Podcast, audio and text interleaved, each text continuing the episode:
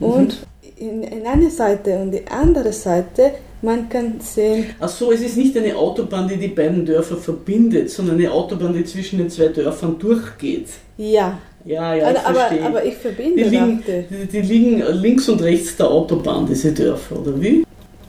Nein, nein, nein. Nein. Die verbinden die, die Dörfer. Mhm. Das die Mhm. eine sind die Seite, die andere hier. Und hier es gibt einen See.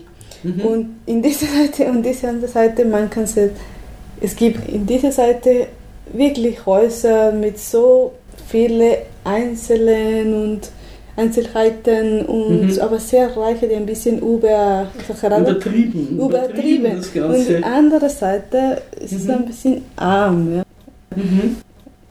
Und einmal, wir haben eine Also Umfrage. die Immi- Immigranten haben also sich so richtige Kleinpaläste hingebaut. Aha. Und die haben eine Umfrage gemacht. Und ja, die, diese Seite, die meisten von dieser Seite, die haben eingewandert. Und die anderen sind, Zu Hause aber es sind kleine Häuschen, manchmal ohne Tor, nur ein Holztor. Die anderen waren mit einem Metalltor. Das Mhm. ist eine. Und äh, ja, das war wirklich. äh, Auch war, ich war viele Leute, die betroffen waren Mhm. mit ihrem Geld, weil die, die, diese, ihre Sparen alles. Die Ersparnisse sind alle durch die Inflation äh, weg gewesen. oh, mhm. Und äh, ja, zum Beispiel die Leute, die, die Pensionistin, Mhm. die haben wirklich in diesem, die, war, die haben immer vor diesem Ministerium immer protestieren. Mhm. Und es waren viele, viele Leute, die ist dort äh, vom Herzinfarkt gestorben. Mhm. Und das war wirklich ein sehr kompliziert Mhm. Zeit. Die Chemie bezieht sich dabei auf die Pensionisten, die durch die Inflation ihre gesamten Ersparnisse und offenbar auch ihre Pension verloren haben, weil die nichts mehr wert war im inflationierten Geld. Äh, ich kann nicht mich erinnern. Von einem Dollar, du, äh, du, du, du, du musstest bezahlen 25.000 Sucres. Mhm.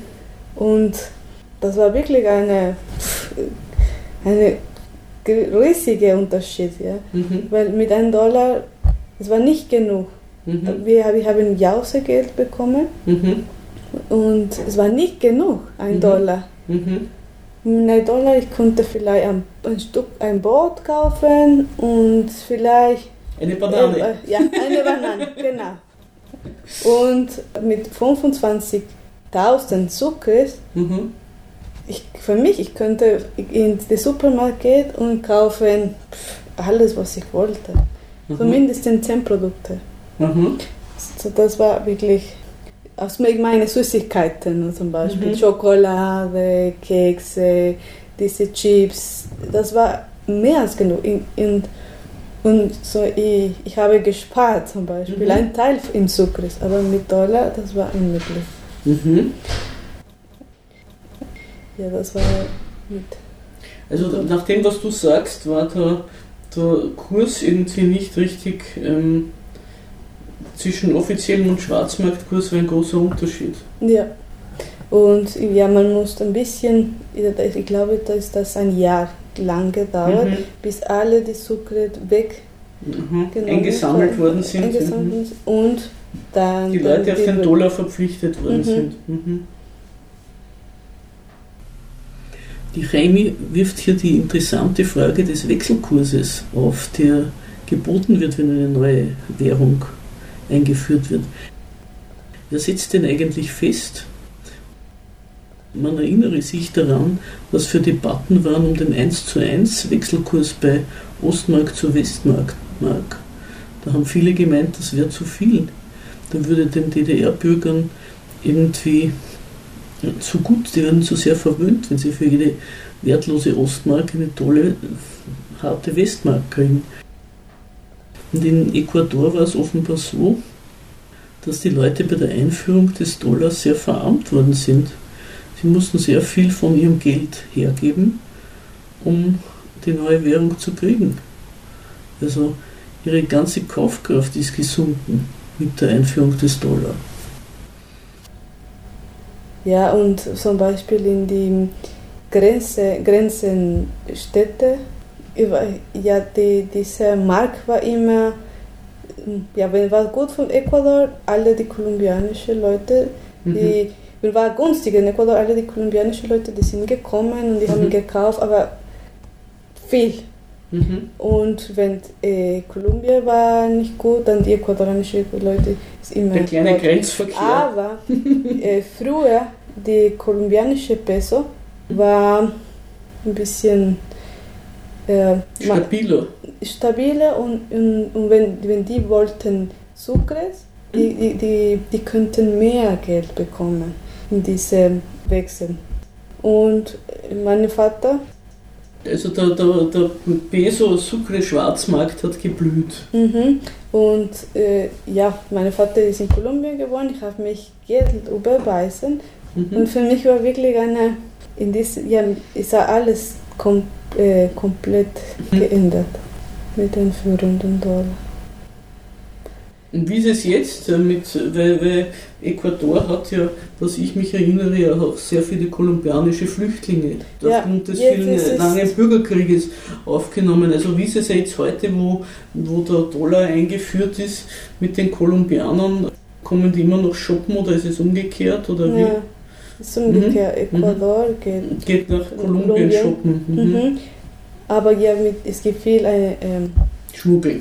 Einwände von kolumbianischen Leuten, mhm. venezolanischen Leuten und die überweisen nach Kolumbien oder Venezuela. Die Venezolaner, die überweisen nach, Venezuela, nach, nach Kolumbien, weil äh, wenn die überweisen direkt nach Venezuela, die kriegen Bolivares. Und das ist wirklich. Das wollen sie nicht. nicht. Bolivar, so, Im Augenblick ist der Bolivar sozusagen die allerschlechtest angeschriebene Währung Lateinamerikas. So die gehen in die Grenze von Kolumbien, mhm. die kriegen diesen Geld in kolumbianischen Peso, mhm. die kaufen dort und dann die gehen zurück. Mhm. Ja, das verstehe ich ja bis heute nicht, wie das funktioniert, der, der Handel zwischen Kolumbien und Venezuela. Weil irgendwie müssen ja die, die Venezolaner diese Bolivars zurücknehmen, zahlen, weil sonst würde ja niemand Bolivars überhaupt nehmen. Also wie, wie mhm. das funktioniert, ist mir nicht klar. Aber das, das geht jetzt über Äquator hinaus. Aber was jetzt von dem, was die Heime gesagt hat, überbleibt mir als Bilanz, ist, dass der kolumbianische Peso eine fast eine Hartwährung ist in dieser Weltgegend. Mhm. Das ist auch ganz interessant. Kolumbien ist ein Land, was man eigentlich vor allem wegen des Bürgerkriegs kennt. Aber was ich so über Kolumbien auch ein bisschen gelesen habe, das ist eigentlich inzwischen ein, ein Land, in dem man wirklich Geld machen kann, wenn man ein bisschen Kapital hat. Also das, das hat sehr viel und es gibt eigentlich fast überhaupt keine Vorschriften bezüglich Verschmutzung von Land oder Vertreibung von Leuten. Da läuft einiges an Produktion. Das, es hat eine Kapitalistenklasse mhm. hervorgebracht, eine einheimische auch Bogotá, was dort äh, für, für Hochhäuser stehen und so in gewissen Gegenden. Es ist ein Land, das deswegen eigentlich, wie soll man das sagen, einen gewissen Industrie- und Agrarstandort hingekriegt hat, weil es sich nie verschulden konnte. Kolumbien hat nie Kredit gehabt, weil dauernd Bürgerkrieg war. Die konnten sich nicht verschulden und dadurch auch in keine Schuldenfalle geraten wie Ecuador unter Korea hat es ja auch so ein bisschen Rück Rückkehrprogramme gegeben. Und es ist vor allem nach der Krise in Europa sind viele wieder zurückgegangen. Weil auch in Spanien, die hatten ja dann in Spanien einmal eine Zeit lang 25% Arbeitslosigkeit. Mhm. Also da, da hat es dann eine gewisse Rückkehr gegeben. Ich weiß aber nicht, wie weit die äh, dort geblieben sind oder versucht haben, woanders hin, vielleicht in die USA auszuwandern wenn es zu Hause keine Jobs gegeben hat. Aber inzwischen ist ja auch der Tourismus auf Touren gekommen. Also Ecuador ist eine Tourismusdestination geworden. Ist ja auch etwas ganz Interessantes eigentlich, finde ich, auch in Europa und in der EU, was eigentlich das Erholungsbedürfnis oder Reisebedürfnis der Leute für Kapital bewegt. Also was man da viel Kohle machen kann, wo eigentlich Leute die nur erholen wollen von ihrem äh, Arbeitsleben. Und das Zweite ist, dass, was auch bei uns in Europa ja auch inzwischen in Mode gekommen ist, es übersiedeln viele Pensionisten, europäische und amerikanische, nach Ecuador. Das bringt natürlich beides Devisen ins Land. Also es ist nicht mehr die Banane allein oder das Öl, sondern diese inzwischen, man kann sagen, relativ modernen Wirtschaftszweige, Tourismus und Übersiedeln von Pensionisten, bringen Ecuador auch einiges. Also bis heute, was ich gefunden habe zur Migration, ein Fünftel der gebürtigen Äquatorianer lebt im Ausland. Davon fast eine halbe Million in den USA. Mhm. Die Regierungswechsel in Ecuador sind hin und wieder etwas turbulent. Also es hat im, wann war das 1912, ist eine gesamte Politikermannschaft umgebracht und öffentlich verbrannt worden. In, wo war das? In Quito, glaube ich. Mhm. Das war auch der eine Politiker, der da zu Tode gekommen ist, ist ein Vorbild von Rafael Correa gewesen. Loyal Faro. Aber es kommt schon auch im Ecuador hin und wieder vor, dass der Präsident mit einem Hubschrauber flüchtet und so. Das ist also öfter vorgekommen. Da ist bei diesen turbulenten Machtwechseln sind auch die Verbände der Indigenen recht wichtig. Also die sind, die bringen in Ecuador einiges auf die Straße. Das ist ein bisschen wie, wie in Europa, muss man sich das vorstellen, so wenn ich das mitkriege, wie so Bauernaufstände. Die ziehen dann mit ihren landwirtschaftlichen Geräten in die Stadt und machen Wirbel. Und das da, dazu gehört natürlich, dass fast bei allen. Äh, Gibt es noch irgendwas, was du meinst, was du bis zum bisherigen sagen möchtest? Ja, wegen der Regierung, ja, das war wirklich, äh, ich kann sagen, Ecuador hatte und hat auch einen Moment in seiner Geschichte, wo die, die, die, die Demokratie war immer instabil. Ja? Meisten Fälle vor Korruption, Wirtschaftsproblemen. Und ich glaube, das war ein der, der die hauptsächliche Grund, war, weil Korea ausgewählt war. Ja. Er hat eine andere, er war eine Jungpolitik und er, er hat mit neuen Ideen gekommen und ich glaube, die Leute, die waren wirklich schon müde von all diesen Instabilitäten. Und es ist ja, ich denke, der äquatorianische Leute, wenn etwas nicht richtig oder nicht ungerecht war, die sind immer auf der Straße gegangen, um zu protestieren. Die Chemie weist hier darauf hin, dass die Protestkultur in Ecuador und die unfriedlichen Machtwechsel zusammenhängen. Und zwar insofern, als die Leute, die also unbedingt Präsident werden wollen, sich dieser unzufriedenen Protestierer bedienen, um ihre Widersacher aus dem Amt zu entfernen. Sind sozusagen sehr aktiv. Ja. ja. Die Bevölkerung Ecuadors ja, ist eine sehr aktive Teilnehmer aktiv. der Politik. Und ja, es gibt eine, Sätze, wir sagen, Cuando el pueblo de Quito sale a la calle, hace temblar y tumba presidentes. Also wenn die Leute auf die Straße gehen, dann zittern die Präsidenten. Ja, und das ist ja wahr. Ich war bis wie meine Alter in zweimal, zweimal in einem Protest mit meinen Eltern. Mhm. Eine war mit einem Topfe, das mhm. war der Cacerolazo, das war in die muss man vielleicht auch den Leuten erzählen, hier, weil das ist hierzulande nicht so üblich, aber in Lateinamerika kommt das hin und wieder vor. Da ziehen also auch die Omamas und die Kleinkinder und alle auf die Straße und schlagen mit Kochlöffeln auf Kochtöpfe und das macht ziemlich viel Lärm. Und wenn das alle machen, dann heißt das natürlich, wenn ihr jetzt nicht brav seid, dann nehmt ihr was anderes als Kochtöpfe. Mhm.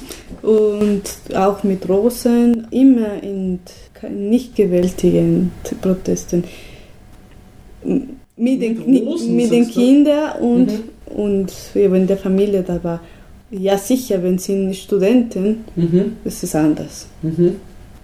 Das ist immer mit diesem Gas. So, das ist, sehr, also diese, diese Proteste, wo da die ganze Familie mit den Kochtöpfen loszieht, werden nicht so mit Tränengas bekämpft wie Studentenproteste. Äh, ja, die, die, wir haben die, dieses Mal benutzt, aber mhm.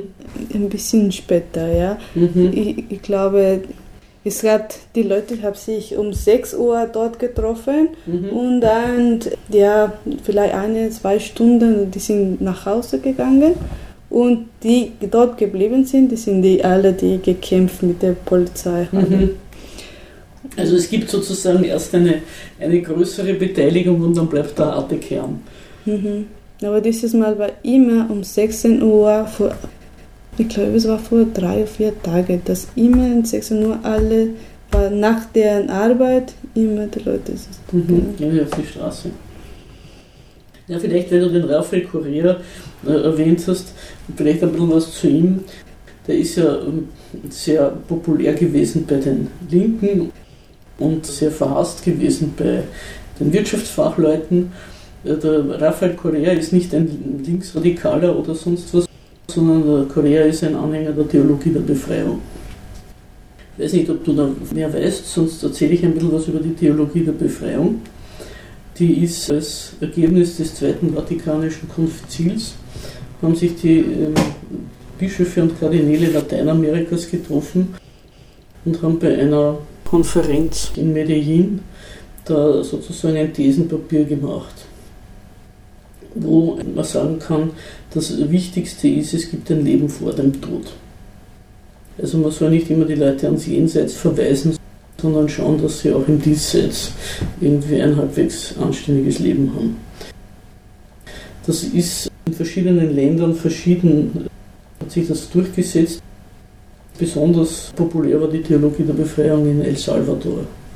Der damalige Bischof von San Salvador, Oscar Romero, der ist einmal da erschossen worden von Todesschwadronen, weil die Theologie der Befreiung eben sich gerade die Lebensverhältnisse der Landbevölkerung und auch der armen Slumbewohner zum Anliegen macht und dadurch sofort in Konflikt geraten ist mit den besitzenden Klassen. Also der Korea ist mit dieser Vorstellung angetreten, dass äh, dann kann man auch die Leute auf den Glauben verpflichten und so. Aber es ist nicht anständig, finden die Anhänger der Theologie der Befreiung, dass man immer von dem lieben Gott und äh, dem ewigen Leben und so weiter schwafelt und sich nicht darum kümmert, wie die Leute endlich essen und sich ein Dach über den Kopf besorgen. Ist auch von Johannes Paul, dem II. sehr bekämpft worden in der Kirche. Mit dem Ergebnis, dass sehr viele Leute in Lateinamerika sich von der katholischen Kirche ab und allen möglichen evangelischen Konfessionen zugewandt haben. Und der Bergoglio ist angetreten mit dem Ziel, sie wieder zurückzuholen. Weswegen er ein bisschen eine andere Gangart einschlägt. Der Korea hat unter anderem, und das war sein, eines seiner wichtigen Projekte, eine neue Verfassung ausgearbeitet. Aber darüber unterhalten wir uns das nächste Mal, in zwei Wochen. Sie hörten jetzt eine weitere Sendung aus meiner Reihe Lateinamerika heute. Das war der zweite Teil zu Ecuador. Ich bedanke mich bei Jaime, dass sie mir dabei mit Informationen und Anregungen zur Seite gestanden ist. Der Raphael Correa hat unter anderem, und das war sein, eines seiner wichtigen Projekte, eine neue Verfassung ausgearbeitet. Und nicht, ob ich zu dieser Verfassung, glaube ich, habe ich nicht sehr viel mir zusammengeschrieben. Wir wollen ja auch nicht ewig die Zuhörer langweilen mit Einzelheiten, aber bei dieser Verfassung geht es zum Beispiel um sowas wie Nahrungsmittelsouveränität. Und das ist natürlich, da kommen wir wieder auf die Landfrage, die ich schon ein paar Mal angesprochen habe.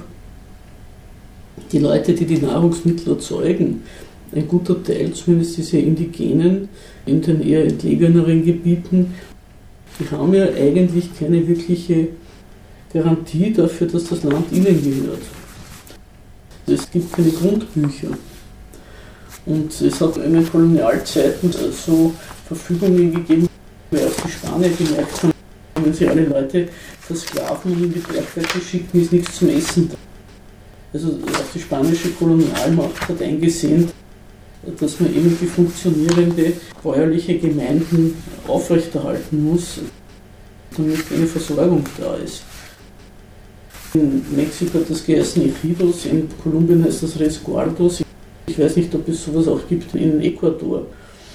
Ich weiß nur von Kolumbien, dass diese Resguardos irgendwie als Eigentum der Gemeinde bezeichnet werden, solange bis dort halt jemand hinkommt und Bananen oder Ölpalmen anbauen will, dann ist auf einmal sind alle Dokumente weg und das Militär rückt ein und sagt, schaut, dass er weiterkommt.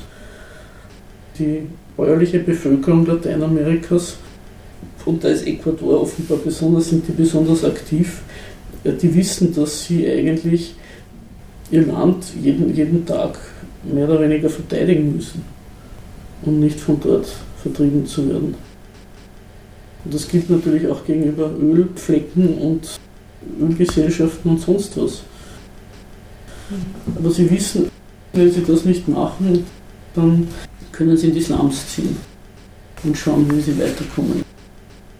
Also wenn sie irgendwie das Land bestellen wollen und ihre Nahrungsmittel herstellen, müssen sie immer darauf gefasst sein, dass sie sich da auch in Lebensgefahr befinden. Das wissen die. Das ist mir klar hervorgegangen, wie ich das alles angeschaut habe. Und deswegen werden sie natürlich auch dann manchmal in, in Machtkämpfe eingesetzt. Also da kommt irgendein Politiker, der, so war das ja auch beim Sturz von Mahuat, da kommt irgendein Politiker, der sagt, ich verspreche euch, ihr kriegt, was weiß ich, ganz sichere Rechtstitel und ihr kriegt dieses und jenes und wir werden Schulen bauen und wir bringen euch eine Trinkwasseraufbereitungsanlage und bitte unterstützt uns. Und dann gehen die halt in die Stadt und machen ein bisschen Wirbel. Meistens, wenn dann der Sturz des Gegners passiert ist und der Neue an die Macht kommt, dann sind das alles, wie man sagt auf Spanisch, das ist das alles nasses Papier. Ja. Makulatur. Comprende los votos. Ja, aber wird, sie werden ja nicht einmal gekauft. Es wird ja nicht einmal etwas hergegeben, sonst wird ja nur was versprochen. Mhm. Ja, aber ja, ich, wir, wir sagen compran votos, ja. aber das ist, die geben zum Beispiel ein Kilo Mehl, ein Kilo Reis, ein Kilo, weiß nicht, Brot, Linsen, was. Und mhm. dann, äh, oder, die, oder die kommen mit einem T-Shirt oder einer Kappe, aber die müssen ja für diese Kandidat mhm. ja, auswählen. Das ist ja übrigens, muss man sagen, keine Besonderheit von Ecuador, sondern das ist auch in anderen Gegenden von Lateinamerika üblich.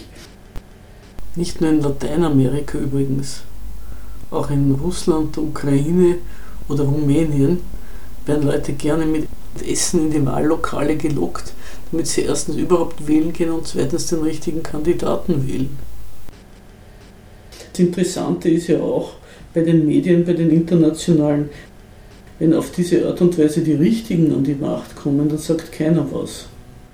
Aber wenn irgendein unliebsamer, international unliebsamer Mensch an die Macht kommt, wie in Venezuela oder so, dann wird mit der Lupe nachgeschaut ob da nicht vielleicht doch ein Kilo Mehl zu viel hergegeben worden ist. Also wie der Mauricio Macri gewählt worden ist in Argentinien, hat man über diese Wahlen nichts gelesen.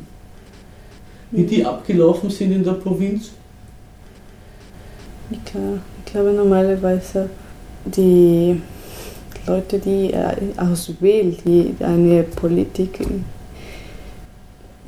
die lesen nicht oder die lesen nicht ganz äh, alle, was.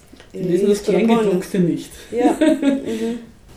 mhm. Und ja, so, die sind nicht gut informiert auch. Und ähm, die Wähler meinst du jetzt? Mhm. Ja, aber das ist ja bei uns genauso. Mhm. Ist das, glaubst du, das ist bei uns anders? Nein, nein, ich glaube, das ist überall. Ja. Aber bei uns in, in diesen letzten zehn Jahren ist die ganze, alle die äquatorianischen Leute, die sind fast getrennt, politisch getrennt. Mhm. So wir haben die immer wieder Korea verteidigen und mhm. die, die, die sagen nein. Mhm. Hat das, das ist die das ist Sache der, nicht richtig gemacht. Ja. ja. Mhm. Und soweit ich gesehen habe, ist es die, die Leute, die Korea verteidigen, die sind die Leute, die Anspruch bekommen mhm. haben. Ja? Mhm. Und das war in Gesundheit, das war mit all, äh, es werden viele Projekte entwickeln für Leute mit äh, Behinderung. Das mhm. war die Manuel Espejo-Projekte. Mhm. Das war auch, ja, ich kann halt die kleinen Dörfer oder, oder die Dörfer, die neben eine neue Autobahn, die aufgebaut mhm. wurde. Und die sagen, ja, wir haben gesehen, dass er etwas gemacht hat. Mhm. Und die bleiben nur da, mhm. was sie haben gesehen. Und nichts, was unter da war. Ja, ja also was da dahinter steht, ja, ja, wo das Geld herkommt und mhm. so. Oder zum okay. Beispiel, wie viel hat eine Autobahn gekostet? Ja, und was sind da für Schulden angehäuft ja. worden zum Beispiel? Okay. Die dann wieder die nächsten Generationen mhm. abzahlen müssen. Zum Beispiel in Gesundheit wäre es wurde viele, viele Geräte, neue medizinische Geräte gekauft und es war kein Personal, die diese Geräte bedienen konnten. Oder die haben nur, es war nicht richtig eine gute Qualität in alle die Änderungen, die in die Infrastruktur von mhm. die, die Gebäude gemacht haben. Ja, es, mhm. war, es war eine Mittelqualität. Und das war sofort kaputt in sechs Monate, acht Monate. Mhm. Und ich war in der Gesundheitsbereich und wir haben auch Mängel von Medikamenten gehabt. So, das war auch ein bisschen schwierig. In, nicht, ich war in einem kleinen Gesundheitszentrum. Was waren denn Mengen von Medikamenten so schwierig? Äh, Paracetamol. Äh, wir müssten immer eine Reserve haben, falls die nächsten Monate nicht, nicht kommt. Aha, Und die Medikamentenversorgung war unsicher. Mhm, ja, und zum Beispiel einen Monat ist ein bestimmte Medikamente gekommen und nächste Monate nicht oder vor drei Monaten nicht. Mhm. Das war mit der Kontrazeptivmedizin. Ja, das mhm. war sehr üblich was kann ich noch sagen?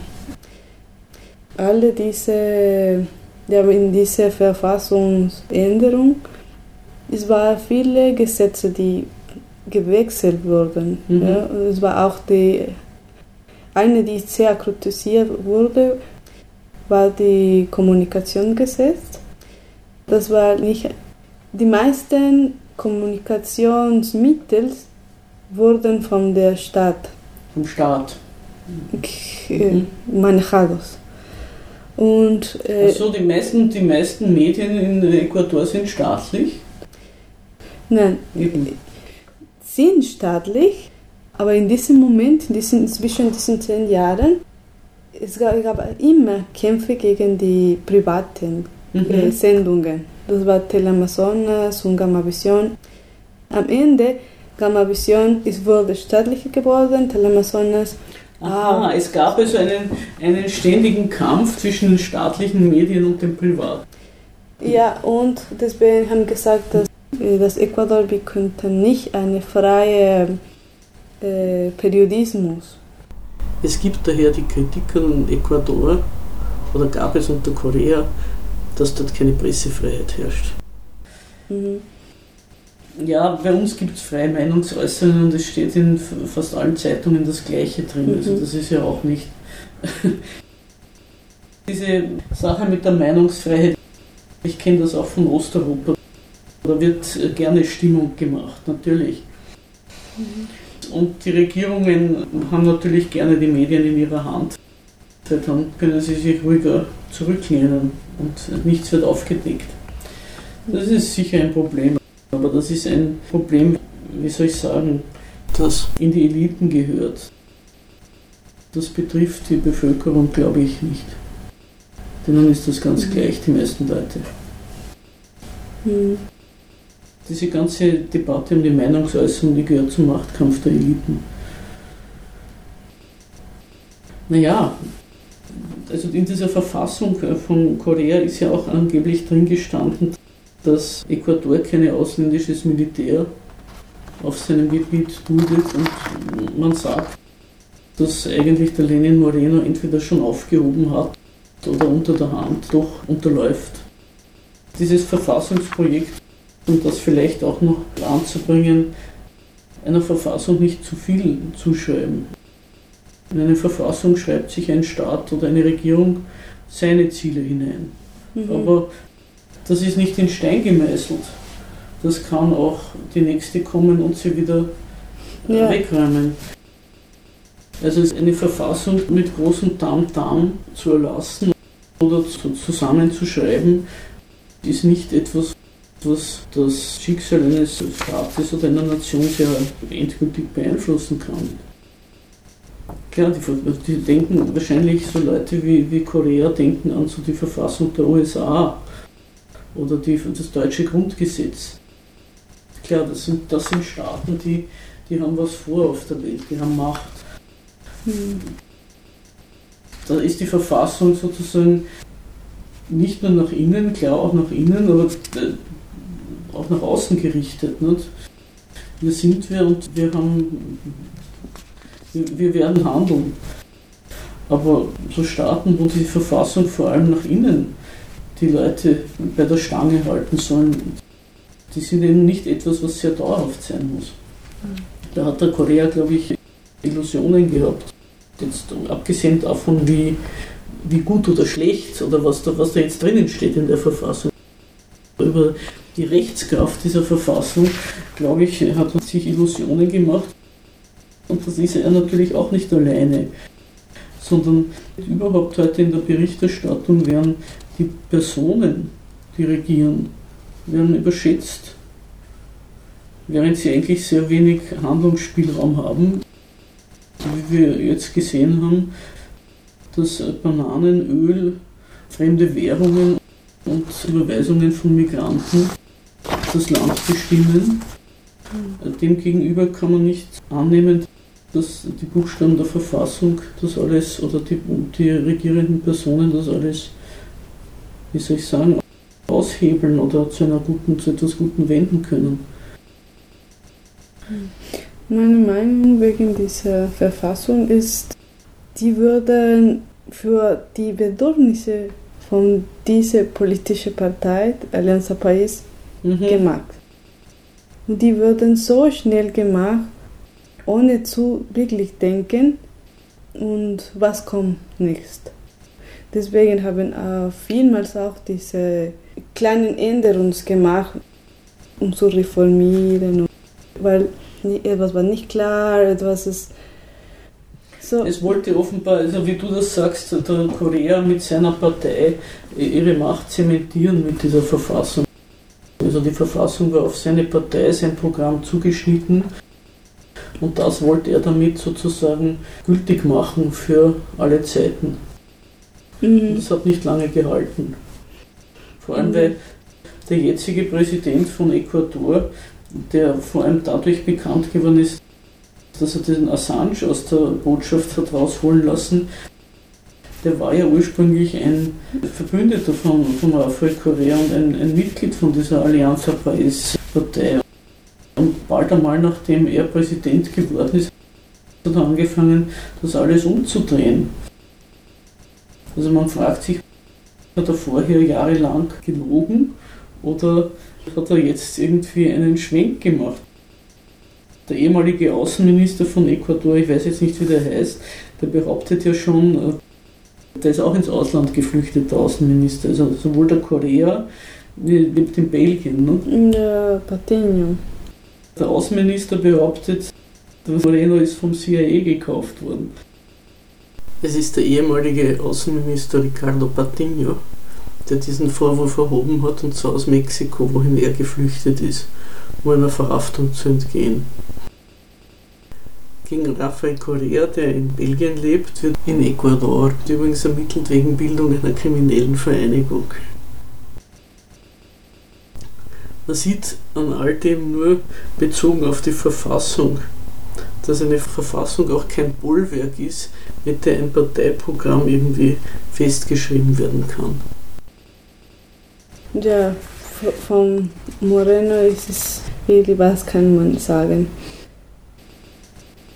Da sieht man, die Wählen auch, selbst wenn man informiert ist, nicht unbedingt das Ergebnis bringen muss, was sich der Wähler vorstellt. Weil der Kandidat, der dann an die Macht gekommen ist, der ist halt dann an der Macht und kann damit machen, was er will. Also da haben sie dann schon Spielraum, das sieht man schon. Mhm. Ich glaube, er, für mich, meiner Meinung nach, ist er eine gute Schauspieler.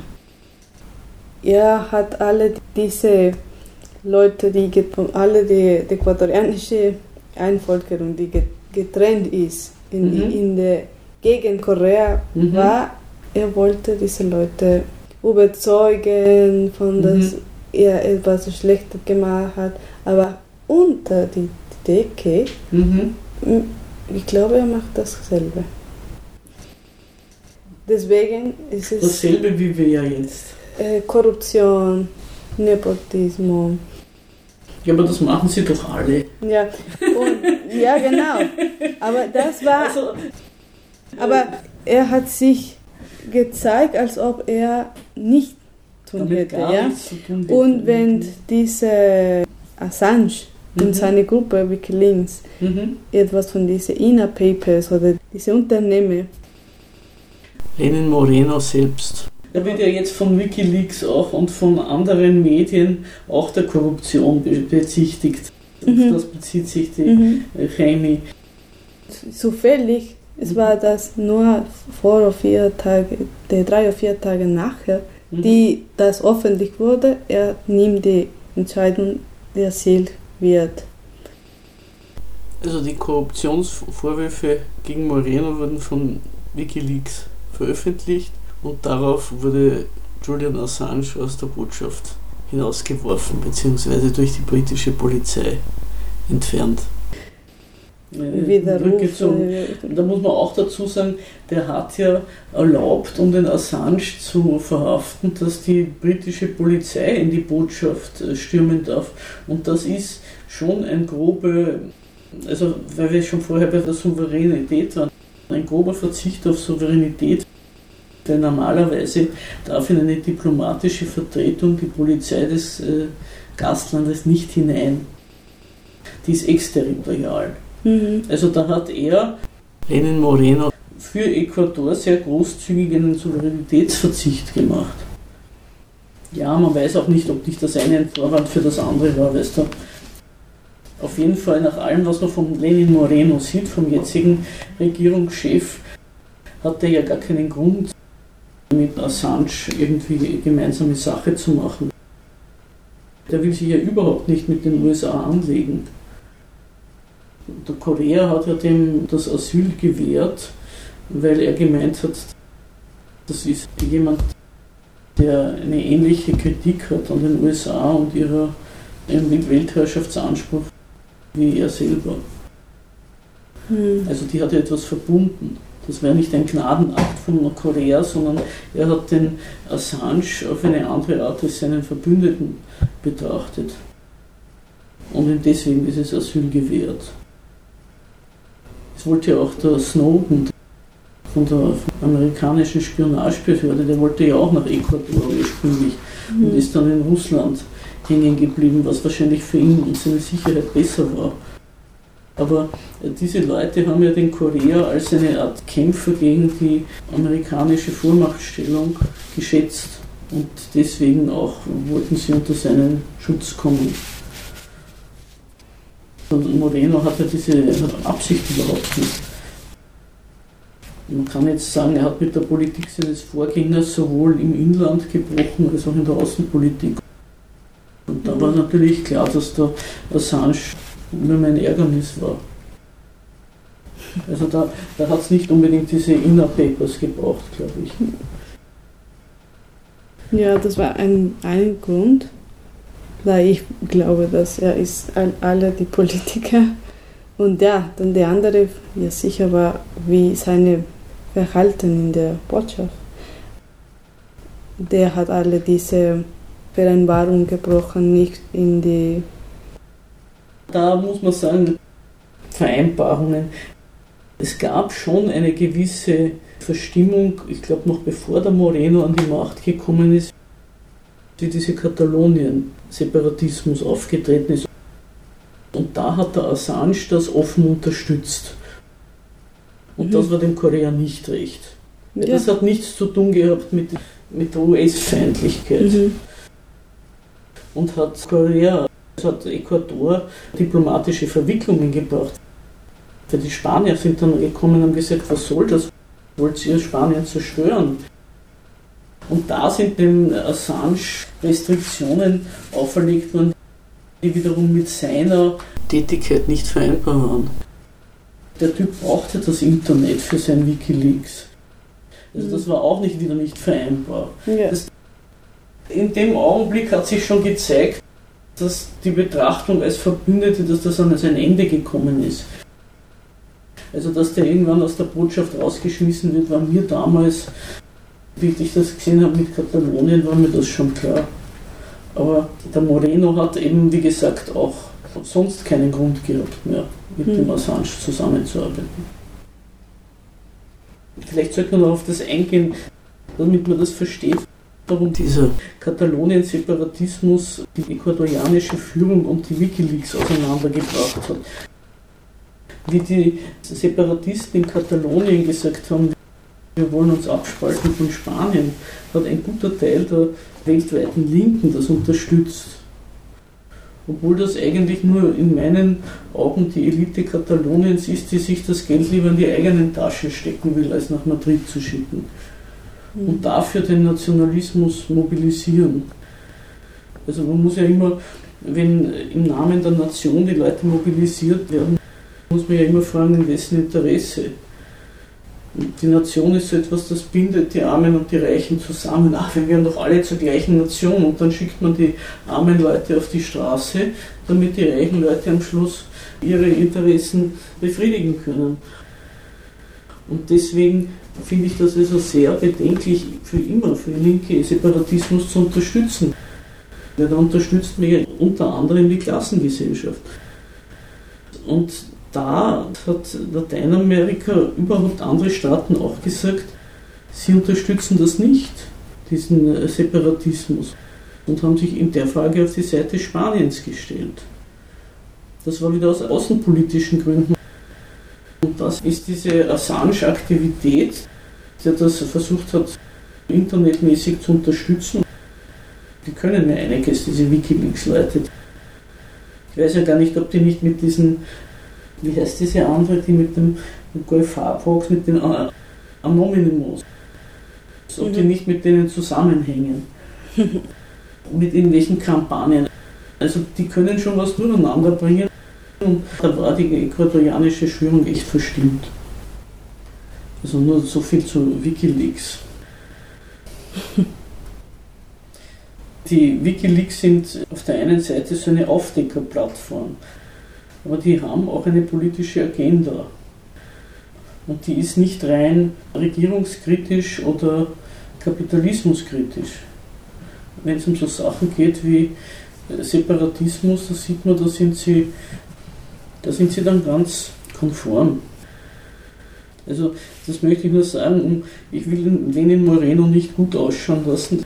Das fände ich ganz verkehrt weil er ist keine Person, die ich sehr sympathisch finde, aber man soll jetzt auch nicht den Assange zu einem Heiligen erklären, nur weil er jetzt expediert worden ist. Mhm. Ich wäre fertig. Amy, oder hast du noch irgendwas, was du. Ah ja, stimmt, die Turkos haben wir vergessen. Das habe ich mir gedacht. Das ist eine Bevölkerungsgruppe, die ist teilweise recht einflussreich in Lateinamerika. Die heißen die Turcos. Das sind größtenteils christliche, aber durchaus auch muslimische Araber, beziehungsweise deren Nachfahren, die in den letzten Jahrzehnten des Osmanischen Reichs eingewandert sind nach Lateinamerika. Da gab es erstens Aufstände und Verfolgungen, aber zweitens auch die ganzen ökonomischen Entwicklungen waren negativ und so sind diese Leute abgehaut auf der Suche nach einer besseren Überlebensmöglichkeit und sind nach Lateinamerika gekommen und haben eigentlich dort das Händlerelement dargestellt. Also der Handel war irgendwie nicht so besonders entwickelt. Die haben als Hausierer angefangen oft und haben dann mit ihren aus dem Osmanischen Reich mitgebrachten Verbindungen, also auch wie man Kapital aufstellt, wo man sich ein Geld ausborgt, wie man dann mit Hilfe der ganzen Großfamilie doch noch irgendwie ein Geschäft aufstellt. Die haben zum Beispiel ein eigenes Kreditsystem mitgebracht. Und so sind die aufgestiegen zu sehr einflussreichen Personen im Laufe mehrerer Generationen. Einer der bekanntesten davon ist der Carlos Slim in Mexiko. Der ist ein aus dem Libanon stammender Christ, Maronit. Sein Urgroßvater, der Großvater, ist eingewandert. Ein anderer war der Carlos Menem mhm. von Argentinien, der Präsident. Der war ein Muslim, der musste zum Katholizismus übertreten, um Präsident werden zu können. Hat aber auch gerne gemacht. Also, wie der französische König Heinrich IV., der vom Protestantismus zum Katholizismus übergetreten ist und dem man dann Vorwürfe gemacht hat, er hätte seinen Glauben verraten. Und hat gesagt, Paris ist eine Messe wert. Mhm. Und der Menem hat offenbar sich auch gedacht, Buenos Aires ist eine Messe wert. Und sehr wichtig sind die eben auch in Ecuador. Die haben, ich weiß nicht welche Geschäftszweige in der Hand, aber zum Beispiel der eine, der Bukaram, der ist ja mehr oder weniger in Guayaquil, ist der eine der größten Mächte, war ja, glaube ich, Bürgermeister auch einmal von Guayaquil. Ne? Und er war auch Präsident aus Ecuador. Die sind äh, besonderes Personachen. ja. Persönlichkeiten, ja. Persönlichkeiten, ja. Der Bukaram war ja auch irgendwie verschwägert, ich weiß jetzt nicht mehr wie, mit diesem Präsidenten, der abgestürzt ist, mit dem Jaime Roldos. Die Ehefrau. Von Roldos war, war die Tochter oder, die oder Schwester von Bukaram. Mhm. Und deswegen hat er angefangen mit, der, mit seiner Partei. Weil die Leute, die dort geblieben sind, hat Bukaram hier übernommen. Von Bukaram ich habe nur wirklich schlechte Erinnerungen. Ja, er ist offenbar nicht sehr beliebt, aber er ist auch nicht loszuwerden. Sowohl der Bukaram als auch der Mahuat sind, was ich mich erinnere, durch indigenen Aufstände gestürzt worden. Also auch der Bukaram musste ja dann irgendwann in so einen Marsch auf Quito weichen. Ja, ich kann mich erinnern, die, die Nachrichten, das er hat wirklich ja, verrückt alle die Bilder von dem Haus genommen, das Geld im Sackel gesteckt und so. Das war wirklich voll. Wer jetzt von wem? Wer hat wessen Geld in was, welche Säcke gesteckt?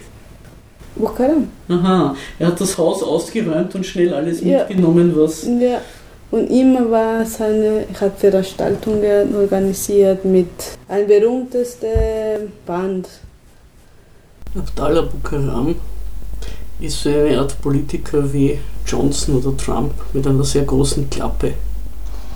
Er lebt seit seinem Sturz 1979 im Exil. Remy bezieht sich offenbar darauf, dass er bei seinem Sturz aus dem Präsidentenpalast alles mitgenommen hat, was irgendwie Wert hatte. Das Irakundos mhm. und auch mit Tänzerinnen mhm. und es war immer so populistisch. Mhm. Also er hat es verstanden, mit Spektakeln die Leute an sich zu ziehen. Ja, die Turkos, die heißen eben Turkos irreführenderweise, obwohl es Araber sind, weil sie damals zum Osmanischen Reich gehört haben. Und deswegen ist ihnen das geblieben, dieser Bezeichnung Turkos. Aber sie gehören eben zur, zur Handelsklasse und stützen sich auf die städtische Bevölkerung und werden dann deswegen auch von der ländlichen nicht geschätzt. Das kann man sagen. Das war auch beim Menem so. Und auch eine letzte Frage, was ich auch noch vergessen habe, was vielleicht auch noch zu erwähnen ist bei Ecuador. Es hat immer wieder Grenzkonflikte. Weil Ecuador hat sich irgendwann abgespalten von Großkolumbien. Die Grenzen wurden nie richtig definiert. Überhaupt haben sich ja die lateinamerikanischen Staaten gegeneinander konstituiert. Und weder Peru noch Kolumbien nehmen diese Grenzen ganz ernst. Vor allem dort, wo sich Fuchs und Hase gute Nacht sagen und eh nicht viel los ist. Aber da würden sie immer gerne wieder etwas sich holen. Oder auch diese Geschichte mit diesem Lager von dem Raul Reyes, was angegriffen worden ist. Das mhm. war ja auf ecuadorianischem Territorium, aber die Kolumbianer und die USA haben sich darum nicht geschert. Also da ist die Souveränität von Ecuador auch nicht viel wert bei diesen Grenzfragen. Ja, in die Grenze ist es die, die Grenze in der Amazonas mit Kolumbien, das ist Lago de Sucumbios. Und ich glaube für Ecuador die wichtigsten Grenzen sind im Nord mit Kolumbien, aber mit Ipiales. Und dann im Süd mit Huaquillas, Venezuela. Ipiales ist die Grenze Ecuadors mit Kolumbien auf der Panamericana. Und Huaquillas ist die Grenze Ecuadors mit Peru. Ecuador hat keine Grenze mit Venezuela. Also die Jaime meint, diese beiden Grenzen, da spielt sich's ab in Sachen Personen- und Warenverkehr. Aber die anderen Grenzen, die sind, die sind auch schwierig. Sie sind schwer zu zugänglich, sie sind, sie sind keine wichtigen Grenzübergänge. Und sie sind auch Grenzen, die sehr gefährlich ist, weil es gibt viel Schmuggel. Ja, und die einfach die militärische Macht kann nicht dort hineingehen. Aha, das sind die Grenzgebiete, da sitzen irgendwelche Mafias und lassen das Militär ja. gar nicht hinein. Mhm. Mhm weil es so wichtige... Und Ivo Raúl Reyes war genauso diese... In dieser Gegend. Mhm. Aha, diese Grenzregionen sind sozusagen von irgendwelchen Kartellen, kann man sagen, besetzt und die gehören eigentlich gar nicht richtig dem Staat. Mhm. Die staatliche Macht hat dort nichts zu melden. Mhm. Das heißt natürlich auch, wenn da viele Leute, die dort hinüber wollen, die müssen wahrscheinlich irgendwem ein kleines Backschisch zahlen, damit sie mhm. durchkommen. Also ja. die bereichern sich sicher auch genauso wie in Mexiko an den Flüchtlingen, an den normalen. Mhm. Okay, jetzt habe ich alles, alles, was ich wusste, habe ich. Äh, cool. Und auch die, du hast mich gefragt von der Bevölkerungsgruppe. Ja, das war eben die, die Indigenen und die Turkos. Ah, ja. Das, das, das ah, ich dachte, du wolltest wissen von der äh, Indigenen. Ja, das, aber ich wollte nur darauf hinweisen, dass das bei uns was so als Indigenas und daherkommt und mit Gebräuchen und Einheimischen und so daherkommt. Was ich dir gesagt habe am Telefon schon, dieser Kulturscheiß verdeckt ja das, was eigentlich das wirkliche Problem dieser Leute ist, dass sie das Land, das sie bestellen, nicht besitzen. Das geht zurück bis zu den Spaniern. Die Spanier sind gekommen, da darf auch nicht vergessen, zum Beispiel der Hernán Cortés war Jurist. Die Spanier sind gekommen und gesagt, hier gibt es kein Privateigentum, also gibt es hier kein Eigentum. Das heißt, es gehört alles uns. Wir nehmen uns das alles. Und seitdem eigentlich und nach der Unabhängigkeit sind diese Eigentumsverhältnisse und der Großgrundbesitz, den die Spanier eingerichtet haben, ist übernommen worden von den mhm. Nachfolgestaaten. Es waren ja größtenteils die Großgrundbesitzer, die selber den Unabhängigkeitskampf geführt haben, weil sie auch wieder wollten, dass das, was im Land an Geld erwirtschaftet wird, an Reichtum bei ihnen in den Taschen landet und nicht in Madrid. Das war ja auch das Problem von Bolivar. Ne? Der wollte die Sklaven freilassen und haben seine Mitstreiter gesagt, nein, wir brauchen die doch. Wir machen sonst die Arbeit auf unseren Haciendas. Ja. Und bis heute haben die Indigene, die Nachfahren der einheimischen Bevölkerung, sind eigentlich nur geduldet auf dem Land, auf dem sie leben. Ja. Das ist eigentlich, das macht die Indigenas aus. Ob sie jetzt eigenartige Kopfschmücke oder Kleidungen oder Essensformen und sonst was für Sitten, das ist nebensächlich. Und das ist auch vom Evo Morales die Beliebtheit. Weil der, so erkläre ich mir das auch, das ist ja der einzige noch von diesen, wie soll man sagen, progressiven Führern, der noch an der Macht ist und von dem ich auch nicht höre, dass der sehr hinterfragt wird oder gestört wird. Der hat wirklich die gesamte ländliche Bevölkerung hinter sich. Hm. Und auch deren Nachfahren, die in den Slums gelandet sind. Weil die wissen, solange der Morales da ist, werden wir nicht vertrieben. Der sagt, dafür stehe ich gerade. Ja. Das ist wirklich etwas halt sehr lang. Und in Ecuador, ja, ich glaube ungefähr 8%, die alle Eingeborenen sind eingeborene solche Indigener. Mhm. Und von denen, die sind ja, ich würde ihnen gruppiert in drei Gruppen, ja, die in Regenwald wohnen und wegen ihrem Land, ihre, es ist auch bedrohen, mhm. wegen all diese Erdöl, Eine Autobahn und alles. Und die an Land wohnen und die, die, die sind die Bauern. Mhm. Ja. Und, aber die bekommen von alle, was die Pflanzen oder die Enten, bekommen gar nichts. Und die, die haben nicht alle die, die haben keinen Strom, die können mhm. nicht eine gute Infrastruktur. Die Chemie weist hier darauf hin, dass die agrarischen Produzenten für ihre Produkte keinen guten Preis erzielen.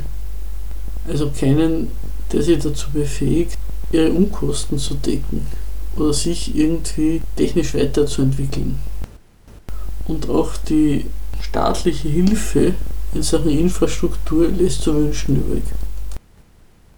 Und dann die dritte Gruppe ist die aus, der, aus dem Land kommen zu der Stadt. Und dort wohnen in, außerhalb von diesem Stadtviertel, die normalerweise die, die, die, die reiche Glasscherben, Glasscherbenvierteln und, und äh, die wohnen wirklich vielen in einem kleines Raum mhm. und ich arbeite, ich weiß nicht, im Haushalt, aber auch bekommen ein wenig mhm. Gehalt. Aber es gibt auch eine kleine Gruppe von der, die diese Partei, die, zum Beispiel Lekonaye oder Pachacuti, mhm. die äh, im, äh, ein bisschen in der politisch ähm, teilnehmen. Die Chemie weist ja darauf hin, dass diese Indigenen, wenn sie in die Stadt kommen, halt dort die alleruntersten Jobs kriegen. Eben im Haushalt oder am Bau. Und sie weist hier auch darauf hin, dass es eine Organisation bzw. eine Partei gibt, die sich diese Leute annehmen und sie natürlich dann auch für ihre Zwecke benutzen. Ja, es ist. Ja, aber die sind halt meistens der Spielball von irgendwelchen Parteien, die mehr Lobby hinter sich haben. Mhm. Das war äh, auch sehr informativ für mich und ich hoffe für alle Anwesenden auch, also alle Zuhörer, die uns zugehört haben. Ich hoffe, dass wir uns bald wieder hören bei zu einem, zu einem anderen lateinamerikanischen Land. Ich danke jedenfalls vielmals der Chemie aus Ecuador, dass sie mich hier unterstützt hat, dabei äh, zu versuchen, ein bisschen was über Ecuador zu erzählen. Mhm, vielen Dank, Amelie.